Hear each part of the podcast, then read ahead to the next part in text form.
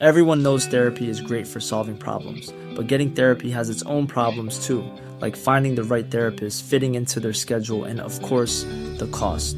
Well, BetterHelp can solve those problems. It's totally online and built around your schedule. It's surprisingly affordable too. Connect with a credentialed therapist by phone, video, or online chat, all from the comfort of your home. Visit betterhelp.com to learn more and save 10% on your first month. That's BetterHelp, H E L P.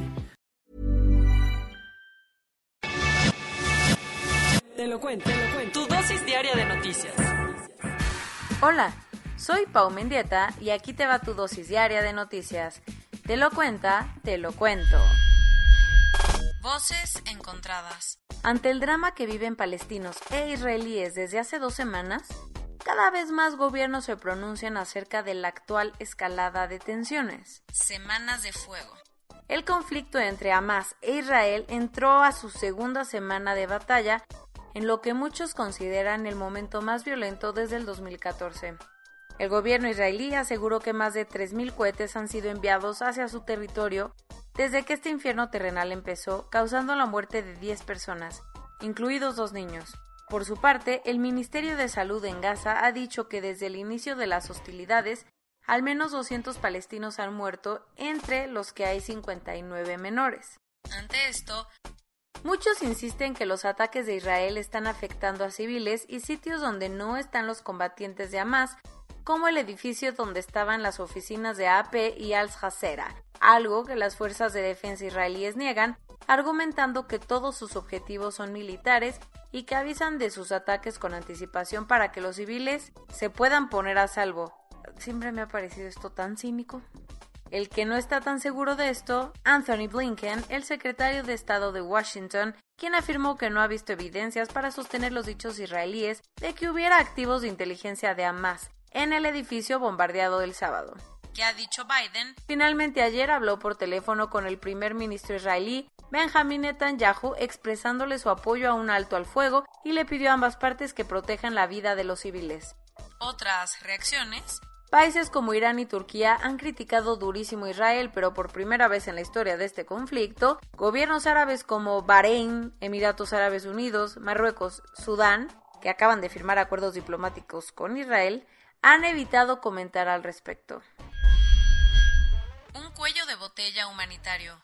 Más de 5.000 migrantes africanos llegaron ayer nadando a las costas españolas de Ceuta en la frontera con Marruecos. Las tensiones entre Marruecos y España empezaron hace un par de semanas cuando Brahim Gali, el secretario general del Frente Polisario, el Grupo de Liberación Nacional que pide la independencia del Sahara Occidental frente a Marruecos, viajó hasta Logroño, España, para recibir atención médica ya que se había contagiado de COVID-19. En ese momento, el gobierno marroquí pegó el grito en el cielo y le dijo a Madrid que le estaban guardando una que otra represalia. Y todo indica que ayer empezaron a cumplir con esa promesa, porque a diferencia de lo que usualmente ocurre, las autoridades marroquíes no pusieron resistencia ante el paso de miles de migrantes africanos que buscan refugio en Europa. El tema rebasó a los funcionarios en Ceuta, un territorio español que hace frontera con Marruecos en plena costa africana del estrecho de Gibraltar. Para que te des una idea, más de 5.000 migrantes llegaron nadando a las costas de Ceuta, de los cuales se cree que más o menos 1.500 son menores de edad. Juan Pablo Gómez Fierro, el juez Rockstar contra las iniciativas del gobierno, suspendió ayer por tiempo indefinido la entrada en vigor de la reforma a la ley de hidrocarburos. Desde el 4 de mayo fue publicada una reforma con la que Pemex iba a ser la mandamás del mercado de hidrocarburos, haciendo que muchísimas empresas que participan en el sector presentaran amparos contra la medida. Al considerar que sus quejas son validísimas y que la ley puede darle en la Tower a la competencia económica, el juez decidió que la reforma quede sin efectos hasta que se desahoguen todos los juicios de amparo. Acompañado del embajador de China en México, el presidente López Obrador viajó ayer a Coahuila, donde encabezó un evento para ofrecer disculpas por la masacre de 303 chinos cometida en Torreón durante la Revolución Mexicana. Es normal que por más que recuerdes tus clases de historia, no sepas de este episodio, ya que casi nadie ha hablado de la matanza que cometieron revolucionarios maderistas contra la población de origen chino que habitaba el norte de México. Este fue uno de los tres eventos que tiene planeado el gobierno para ofrecer disculpas a algunas minorías étnicas de nuestro país. Eh, Este. Ojalá nuestro gobierno se enfoque en cosas, pues así como más del futuro. o sea, está bien lo del pasado, ¿no? Pero, o sea, enfocarnos también en el futuro, ya sabes. La neta, nadie entiende si el gobernador de Tamaulipas sigue teniendo fuero o no. Los dimes y diretes empezaron en la mañanera, donde AMLO y la secretaria de Gobernación, Olga Sánchez Cordero, aseguraron que Francisco Javier García Cabeza de Vaca ya había perdido su protección política. Sin embargo, el presidente del PAN, Marco Cortés, salió a aclarar que la Suprema Corte no se pronunció sobre el caso, ya que no encontró vela en el entierro, por lo que el Congreso de Tamaulipas sería el único órgano capaz de desaforarlo. Por lo pronto, nadie se pone de acuerdo.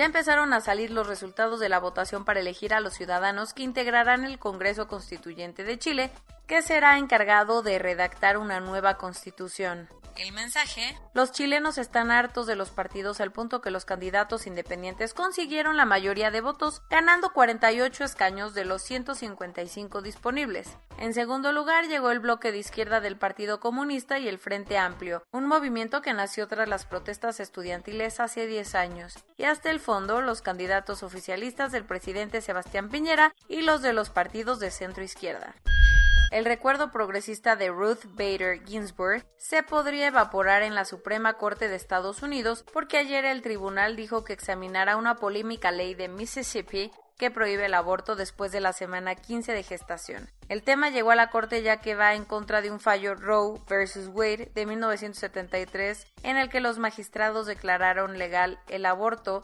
hasta el momento en el que el bebé tenga viabilidad de sobrevivir fuera del cuerpo de la madre.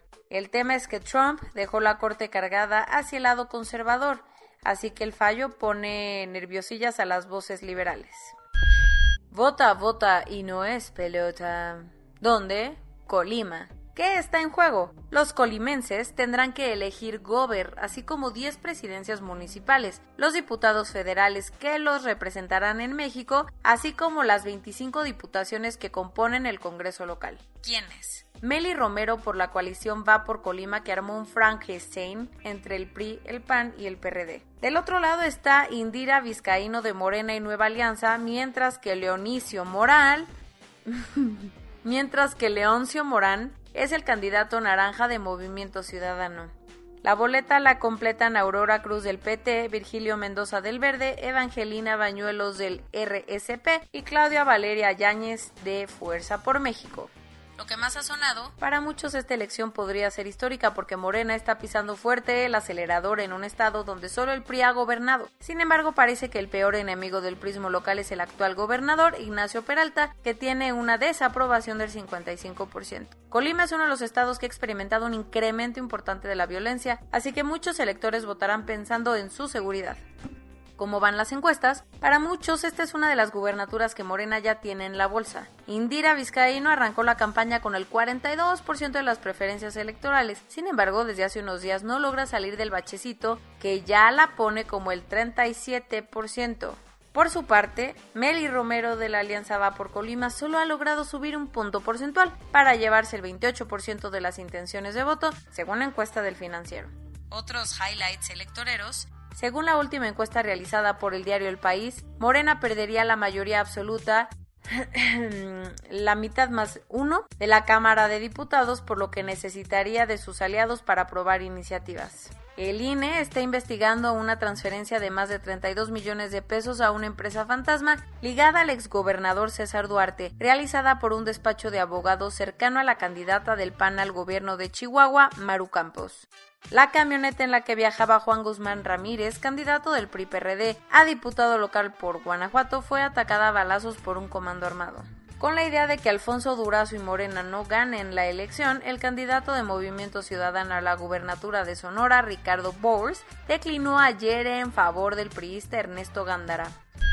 Corona News Global, en el mundo. A nivel global ya hay más de 163.357.000 casos y hasta ayer en la noche al menos 3.385.000 personas habían muerto. En México 2.382.745 personas se han enfermado de COVID-19 y desafortunadamente 220.489 han muerto. Vacunadas van 23.301.884 vacunas. Correcto, muy poquitos.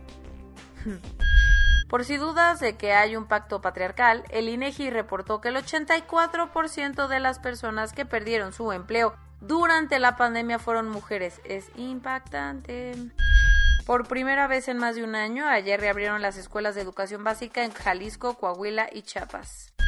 Y para que la Ciudad de México pronto se pueda sumar a esta lista, hoy empieza la vacunación a maestros capitalinos con las dosis de Cancino. El objetivo, inmunizar a más de 356 mil profesores. ¿Y quién atendería a uno de esos profesores si se enferma? Los doctores, ¿verdad?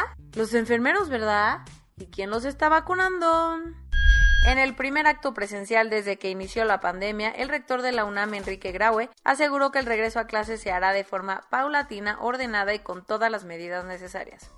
Joe Biden se comprometió a distribuir 20 millones de dosis de las vacunas de Pfizer, Moderna y Johnson Johnson a varios países del mundo para finales de junio. Tras ver la lentitud del proceso de vacunación, el Foro Económico Mundial de Davos anunció que cancelará su edición 2021 planeada para celebrarse en Singapur y regresará hasta el 2022 en su clásica sede de Suiza.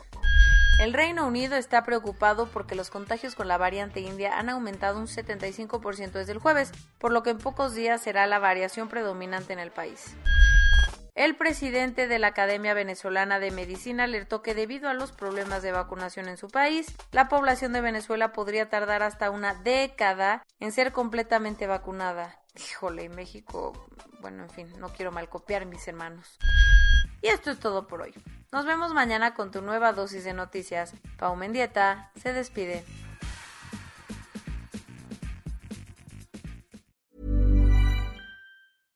Hey, folks, I'm Mark Marin from the WTF Podcast, and this episode is brought to you by Kleenex Ultra Soft Tissues, your ally to help tackle your allergy symptoms this season. I love the change of seasons, but nobody loves pollen and all those other things floating in the air that make you sneeze during this nice weather. Kleenex Ultra Soft Tissues are hypoallergenic and allergist approved, so fight back against watery eyes and runny noses without worrying about irritating your skin. For this allergy season, grab Kleenex and face allergies head on.